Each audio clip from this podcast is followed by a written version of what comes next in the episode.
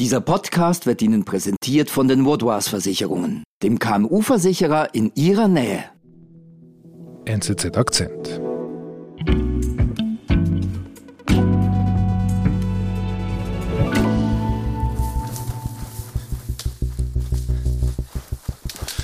Es ist der 10. Juni 1977 und aus dem Brushy Mountain Gefängnis in Tennessee ist soeben ein Mann geflüchtet. Dieser Mann heißt James Earl Ray. Er müsste eigentlich eine Haftstrafe von 99 Jahren absitzen für den Mord am Bürgerrechtler Martin Luther King. Doch er hat es über die Mauer geschafft, dieses Staatsgefängnis, das liegt mitten in der Wildnis und James Earl Ray verschwindet im Wald. Okay. Und dann? Die Polizei ist ihm sogleich auf den Fersen, jagt ihn mit Bluthunden, hunderte Polizisten. Mhm. Und nach drei Tagen schnappen sie ihn und das Besondere daran ist, dass er nur acht Meilen weit gekommen ist. Acht Meilen, das sind etwa zwölf Kilometer. Und das zeigt ja, wie unwirtlich diese Gegend da ist. Okay. In dieser Gegend wohnte ein Mann, er nennt sich heute Lazarus Lake, ist mittlerweile über 70 Jahre alt. Und du musst wissen, das war ein riesiges Medienereignis. Und dieser Lazarus Lake, der saß jeden Abend in der Stube und hat dann irgendwann gesehen, dass man James Earl Ray geschnappt hat. Mhm. Und er hat sich dann überlegt, wie weit wäre ich gekommen?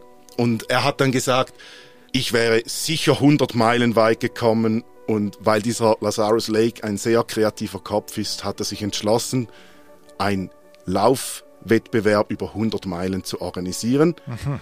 Und den gibt es heute noch, der heißt Barclay Marathon und der gilt als brutalster Ultralauf der Welt. Der Barclay-Marathon ist brutale körperliche Anstrengung und psychische Folter zugleich.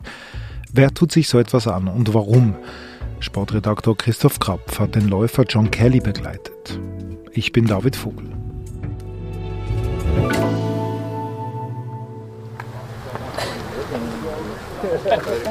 Wo bist du da? Was passiert da?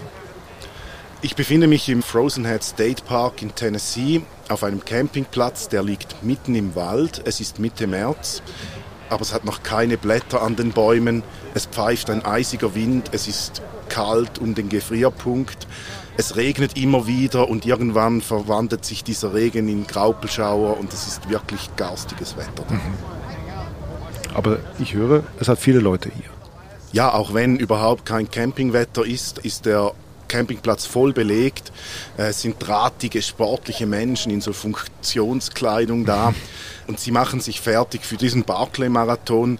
Und sie holen natürlich, wie es sich für einen Lauf gehört, ihre Startnummern ab. Klar. Und da hat sich bei der Startnummernausgabe hat sich eine Schlange von äh, Läuferinnen und Läufern gebildet und einer davon ist John Kelly.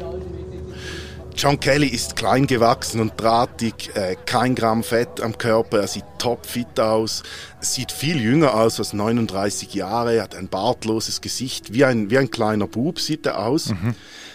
Er ist in dieser Gegend in Tennessee aufgewachsen. Mittlerweile lebt er in England und er ist nicht nur ein wahnsinnig guter Läufer, er hat auch einen Doktortitel in Data Science.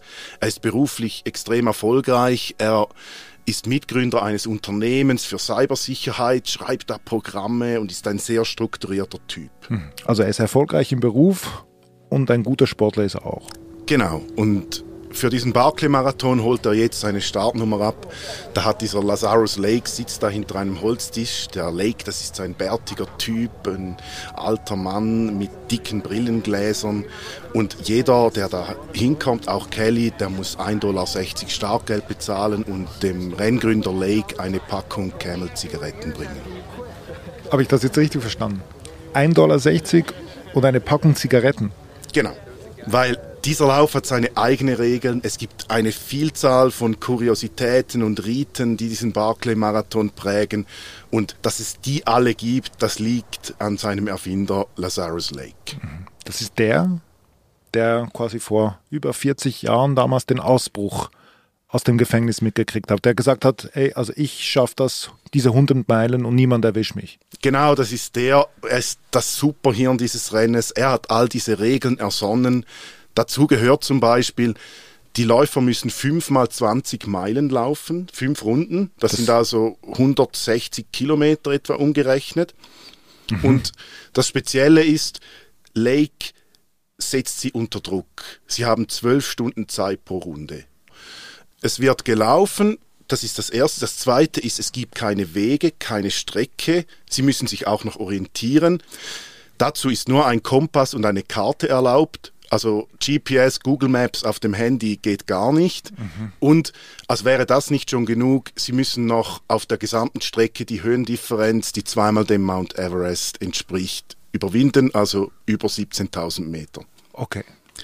Es geht nicht nur um diese Höhenmeter und die lange Distanz. Die Teilnehmer müssen als Beweis, dass sie ihre Runde absolviert haben, im Gelände 13 Bücher finden. Die mhm. hat Lazarus Lake da versteckt an 13 Orten und daraus müssen sie die Seite, die ihrer Startnummer entspricht, herausreißen. Also noch einmal so eine, eine spezielle Regel mhm. und das müssen sie in jeder Runde machen. Okay. Und dann, was passiert dann? Dann hat John Kelly seine Startnummer bekommen, aber er weiß nicht, wann der Lauf startet. Was heißt das? Der Barclay-Marathon ist auch eine Psychofolter, denn Lazarus Lake, der Renngründer, behält sich vor, irgendwann zwischen Mitternacht des ersten Tages und dem folgenden Mittag, zwölf Stunden lang, irgendwann bläst er in eine Muschel. Und das ist dann das Signal, dass die Läufer noch eine Stunde Zeit haben bis zum Start. Das ist das, was wir jetzt gerade hören. Ja, genau, das ist das Signal. Du musst dir vorstellen, da schälen sich jetzt alle Läufer aus ihren Schlafsäcken raus.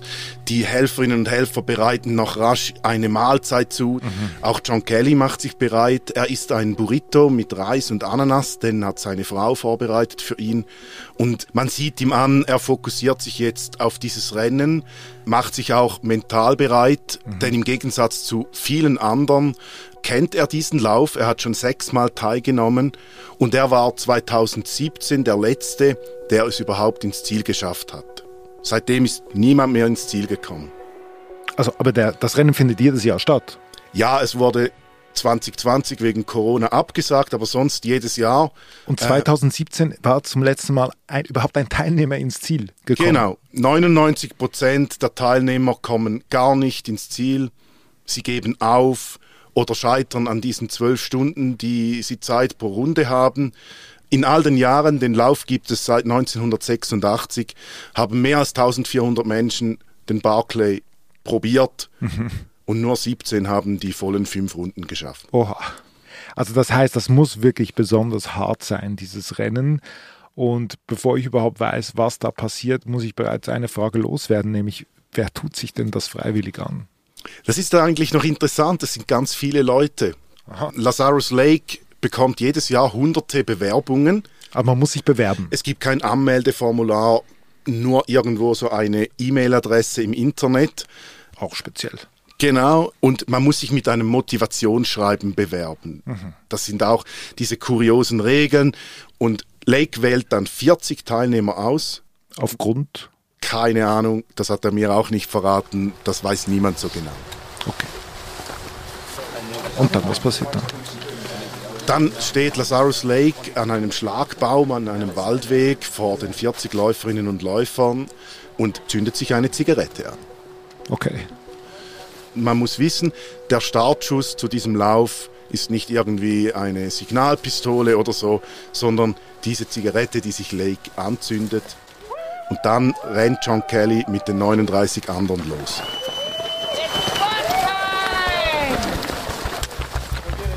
Die verschwinden dann ziemlich schnell im Wald. Du warst ja dort. Ich war dort, genau. Und dann leert sich halt dieser Campingplatz und John Kelly und seine Mitstreiter, die bahnen sich den Weg durch die Wildnis. Denn es gibt keine Straßen oder ausgebaute Wege, sondern es geht einfach darum, den kürzesten Weg zu diesen Büchern zu finden. Es ist extrem steil in dieser Gegend, also teilweise bewegen sie sich auf allen Vieren den Berg hoch. Also das ist, da muss man sich vorstellen, also wie wenn ich jetzt ganz schnell durch den Wald renne und es ist voller Dornen und Blätter und also das ist nicht auf dem Wanderweg joggen gehen. Nein, und du bist unter konstantem Stress John Kelly hat nicht die Zeit, fünf Minuten die Karte zu studieren, sondern er rennt, schaut während dem Rennen auf die Karte, vielleicht hält er kurz mal inne, um sich zu orientieren, aber es kann eigentlich auch jederzeit ein Fehler passieren mhm. und das macht es so schwierig. Mhm, weil Lazarus Lake ja eben auch diese eine Regel hat, nämlich sie müssen diese eine Runde unter zwölf Stunden schaffen. Genau. Okay. genau. Deswegen dieser Stress. Warum macht er das? Warum macht er diesen Psychostress? Wir wissen ja, er hat die Flucht verfolgt, aber ich meine, es ist schon, es sind sehr arge Bedingungen. Can you tell me real quick das habe ich mich auch gefragt. Ich habe dann ein Gespräch mit ihm geführt, habe ihn zur Seite genommen und ihn gefragt. Und er hat gesagt, ja, das Leben ist eigentlich auch nicht fair. Yes, they, they're attracted to the fact that they'll probably fail. Er will eigentlich den Läufern ihre Grenzen aufzeigen oder sie daran hinführen und diesen Menschen auch zeigen, was es heißt zu scheitern. Weil er sagt von sich selbst, bei den meisten Sachen in seinem Leben sei er gescheitert.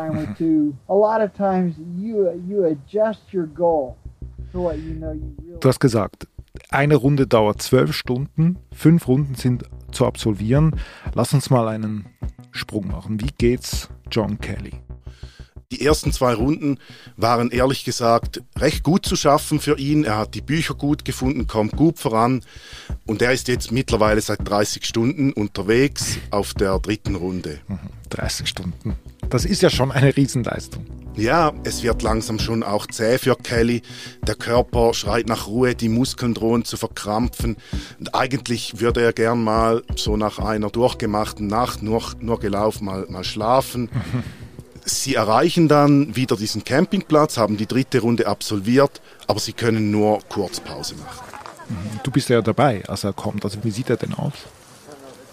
Die Arme und die Beine sind zerkratzt von diesen Dornen und Ranken in diesem Wald und über die Arme und über das Gesicht hat sich Dreck wie so eine zweite Hautschicht drüber gelegt. An diesem Start und Ziel stehen da so Campingsessel, da sitzen sich die Läufer kurz drauf. John Kelly bekommt von seinem Betreuer Burritos, die hat seine Frau vorbereitet. Mhm. Sonst isst er auch Sportlernahrung, aber wenn du so lange unterwegs bist, dann braucht der Körper irgendwann was, mhm. das schmeckt. Normales Essen. Genau, nicht einfach Schäl und Isostau. Okay. Und wie lange dauert die Pause? Er muss jetzt langsam wieder los, weil die Zeit drängt. Die hat jetzt 25 Minuten knapp gedauert und er hat ja noch zwei Runden vor sich. Das heißt, er muss noch etwa 24 Stunden nochmals durchlaufen.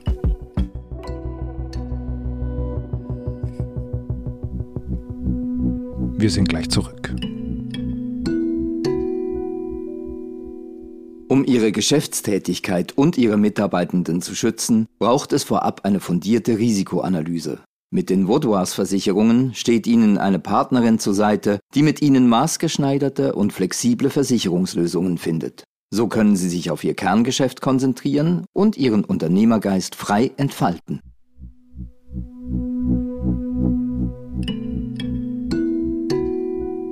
Also drei Runden hat John Kelly geschafft, aber er muss immer noch einen ganzen Tag, also 24 Stunden durchlaufen, um ins Ziel zu kommen. Genau. Die vierte Runde ist besonders hart, die findet bei Nacht statt. Mhm. Es gibt noch einen Konkurrenten, einen Franzosen und es entbrennt jetzt ein Zweikampf. Mhm. Und John Kelly schafft zwar die vierte Runde, aber jetzt sind die, die Strapazen deutlich anzusehen. Er hat sich in der Nacht an einem Baum das Bein angeschlagen, er hinkt leicht, der Blick ist leer und irgendwie schreit jede Faser seines Körpers einfach nur noch nach Ruhe. Mhm. Und? Ja, er macht natürlich weiter. Aber wie schafft er das? Er hat mir gesagt, dass in dieser Phase hält nur der Kopf einen am Laufen, weil Beine und der Körper, die sind leer. Er läuft weiter, aber fokussiert sich auf sein großes Ziel, zum zweiten Mal ins Ziel zu kommen. Er wäre erst der Dritte, der das schafft. Mhm. Aber er merkt jetzt auch, wenn er das schaffen will, ins Ziel kommen, dann muss er sich jetzt eine Pause gönnen. Okay, und was macht er? Er darf nur kurz schlafen, vielleicht 10, 15 Minuten. Also sucht er sich einen Platz, der so unbequem wie möglich ist. Er entdeckt auf einem äh, Waldweg gefrorene Reifenspuren. Mhm. Er leert sich noch Wasser über den Kopf und legt sich da drin und schläft ein. Wasser hat er sich über den Kopf gegossen, damit die Kälte ihn möglichst bald wieder weckt. Also das ist wirklich eine unglaubliche Extremsituation, in die er da steckt. Genau, und das ist aber das, was er sucht. Er hat mir gesagt, er kennt es aus seinem Alltag als Computer-Nerd, als Familienvater, kennt er nicht an seine Grenzen zu geben, Kontrolle abzugeben. Er kann hier nicht planen, ob er noch ins Ziel kommt oder nicht. Und diese Grenzerfahrung und, und das Unbekannte, ob man es schafft oder nicht, das treibt die meisten Teilnehmer an. Mhm. Also dieser Kick. Genau. Mhm. Und wacht er wieder auf jetzt? Ja, er wacht tatsächlich relativ schnell wieder auf, läuft weiter, verschwindet im Dickicht. Er hat keine Ahnung, ob der Franzose sein Konkurrent vor oder hinter ihm liegt, aber es geht glücklicherweise nur noch bergab.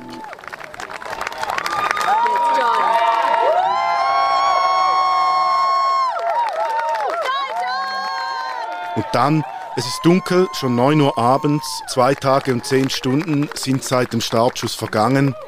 Und dann nach 58 Stunden, 42 Minuten und 38 Sekunden kommt John Kelly ins Ziel. Er wirkt jetzt völlig leer. Er will nur noch essen und trinken und natürlich will er schlafen. Aber was ist jetzt mit dem Rennen? Also hat er jetzt gewonnen oder nicht? Nein, der Franzose war 19 Minuten schneller, aber John Kelly hat jetzt gemerkt, dass ihm das eigentlich gar nichts ausmacht. Er ist froh, dass er es ins Ziel überhaupt geschafft hat und dass er eigentlich auch ein Sieger ist.